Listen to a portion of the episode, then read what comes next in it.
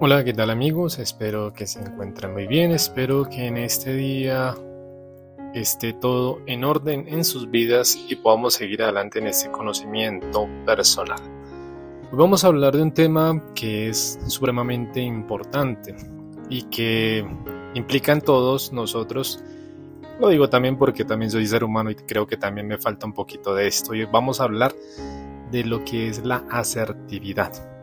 Vamos a explicar primero en qué consiste desde la Real Academia, pero nuestra relación la canción, que va más o menos en ese sentido, en ese orden de ideas, es de pronto de algún artista que a muchos de pronto no les guste, o tal vez sí, que es de Ricardo Arjona, frente al televisor. Y este habla precisamente lo que es la comunicación, la publicidad, lo que es esta comunicación hacia los demás, lo que el poder mediático nos está dando y ellos son muy asertivos en sus mensajes. En cambio, nosotros desde nuestra cotidianidad tenemos que aprenderla. Es así que entonces, ¿qué es ser asertivo? Es la persona que busca lograr una comunicación eficiente y beneficiosa para todos. Básicamente en eso consiste lo que dice la RAE. Pero ¿qué es ser asertivo en nosotros? Cuando se habla de esto, por lo general se hace alusión a un modelo comunicativo que busca un balance entre las posturas agresivas y pasivas de una buena comunicación para mantener un proceso franco, respetuoso de intercambio de información y equitativo. Entonces, esta comunicación asertiva es un modo de, de, lidiar con los demás, es decir, que se quiere hacer y manejar la propia emocionalidad para lograr una comunicación eficiente y beneficiosa. El individuo que tiene una real asertividad, entonces logra manejar sus propios intereses y logra respetar los de los demás, lo cual incluye naturalmente en el emisor. Existen segundo dos tipos. Está el modelo agresivo, aquel ya persona que contempla muy bien los propios derechos, pero muy pocos los de los demás. Entonces esto podemos denominarlo como un modelo egoísta, narcisista, que pretende agredir a los demás violentando e imponiéndose comunicativamente y suele desgastarse por todos los involucrados para dañar las relaciones interpersonales. El modelo pasivo, aquel que se somete a, a los demás, contemplando bien sus derechos, pero muy, muy pobremente los propios. Este es como una persona tímida y por lo general resulta ineficaz o a veces puede verse como ambiguo y conduciendo a veces también a un modelo agresivo después de compensar. Entonces el modo de la asertividad propone una vía intermedia entre la agresividad y la pasividad. Es que tenemos que tener presente la comunicación franca, sin ceder a las emociones del momento, pero tampoco llegarlas a negar o subvalorarlas. Por ello se propone el modelo de comunicación centrado, es decir, asertivo, y no las consideraciones de expresión de sentimientos o agresiones.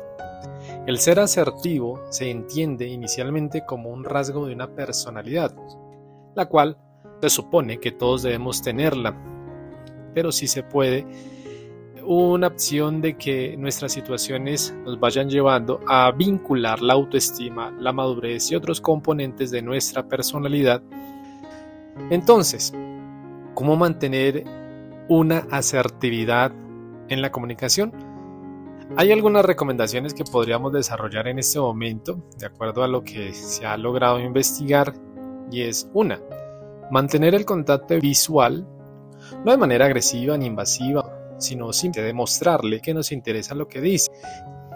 Y lo cual podemos ir retroalimentando en comunicación nuestros sentimientos incluidos para poder comunicarlo. Segundo, mantener una postura corporal abierta, los brazos cruzados en el pecho, gestos rígidos y distantes, eso demostrarán formas no verbales de desinterés y rechazo por el otro, lo cual ocurre con el emisor. Entonces la postura corporal debe ser abierta, invitaciones a la escucha, mientras el otro está hablando, poner atención gestualmente de todo lo que nos dice. 3. Saber qué es lo que se quiere decir con paso previo, ya que si no sabemos qué es lo que queremos lograr, nos costará mucho más transmitirlo y es posible que deambulemos y perdamos el hilo y dudemos a la hora de hablar. 4. Balancear la comunicación. No debemos ser tampoco pasivos ni mucho menos abrumadores. Por eso se llama balancear la comunicación. Quinto, modular la voz. Conservar un tono de voz audible, pero no gritando, pronunciando entera y correctamente en lugar de rápido y sin modular. Estrategias de claves de que tenga el interés el otro de escucharnos, que pueda hacer asertivamente y efectivamente conceda una atención importante y una retroalimentación positiva con el deseo de ser activos dentro de un proceso comunicativo. Y sexto, no ceder a las emociones en lugar de reclamar o reprochar o peor aún, insultar. Sería mejor poder describir la, la situación acontecida y qué nos hizo sentir así, hacia lo que queremos que se nos repita o al modo de lograr en, en medio del diálogo encontrar dentro de la comunicación y no un ataque repentino. Entonces, esas son unas pequeñas claves, pero ah, en realidad parecen sencillas, pero tenemos que tener otras, como es el respeto, la humildad, el saber vivir. Obviamente aprender a ser asertivos exige esfuerzo y esto se verá recompensado con los otros. Entonces esto nos llevará a una provechosa habilidad de comunicarnos franca, directa, amable, sin coaccionar o causar daño a los demás y sin omitir o dejar de expresar lo que realmente queremos decir. Se trata, es decir, de un atributo que se ubica en la pasividad y en la agresividad, como ya lo dijimos. Tenemos que estar en el término medio, decía Aristóteles. Entonces, tengamos presente que conocer las claves de la asertividad son muchas, pero que tenemos que ir manejando y deseosos de poder aprender también a decir no, a saber negociar sin agredir a nadie y es una habilidad esencial para sabernos relacionar con las personas que nos rodean. Entonces debemos tener también una flexibilidad en las claves de la asertividad, lo cual es algo que vamos a ir aprendiendo poco a poco dentro de la comunicación con el tiempo nos daremos cuenta y estar muy pendiente de cómo nosotros vamos comunicándonos con los demás. Es buscar siempre también ser felices. Estar en un adecuado esquema mental y estar llenos también de, de, nosotros mismos, de nuestra autoestima, de esa pasividad, de ese encuentro con el otro, no negativos, no abruptos, no imponiendo, sino realmente construir una buena actitud frente a los demás. Saber delimitar los problemas, es decir, ser agradable, pero también tener presente que hay carácter, hay hábitos y hay que evitar las dificultades y tenemos que saberlos analizar de forma general. Es decir, que ser personas que manejamos y buscamos soluciones, tener claro los derechos y principios de los demás, ya que hoy en día esto se está perdiendo y el respeto es la base de la intercomunicación. También obviamente manifestar las necesidades propias y ajenas, pero desde un ámbito de cultivar el respeto, teniendo presente los derechos que cobijan y asocian a los demás, considerando y aceptando la dignidad del otro.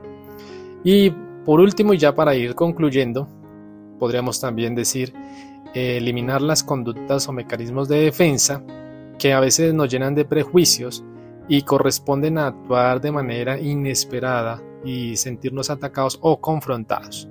Eso se va en relación con la inseguridad. Entonces tenemos que tener una seguridad de nosotros mismos, conocernos e encontrar puntos de vista diferentes para saber vivir y lograr entonces consolidar una conducta franca, honesta, humilde, sencilla, pero también una comunicación oportuna para enriquecernos sin sentirnos amenazados, reconocer, replantear conductas y obviamente ser asertivos. Con esta invitación, entonces espero que cada uno de ustedes empiece a hacer ese proceso de ser asertivos para que la vida se convierta un poco más fácil y tener una habilidad de sortear los conflictos que inevitablemente vamos a encontrar.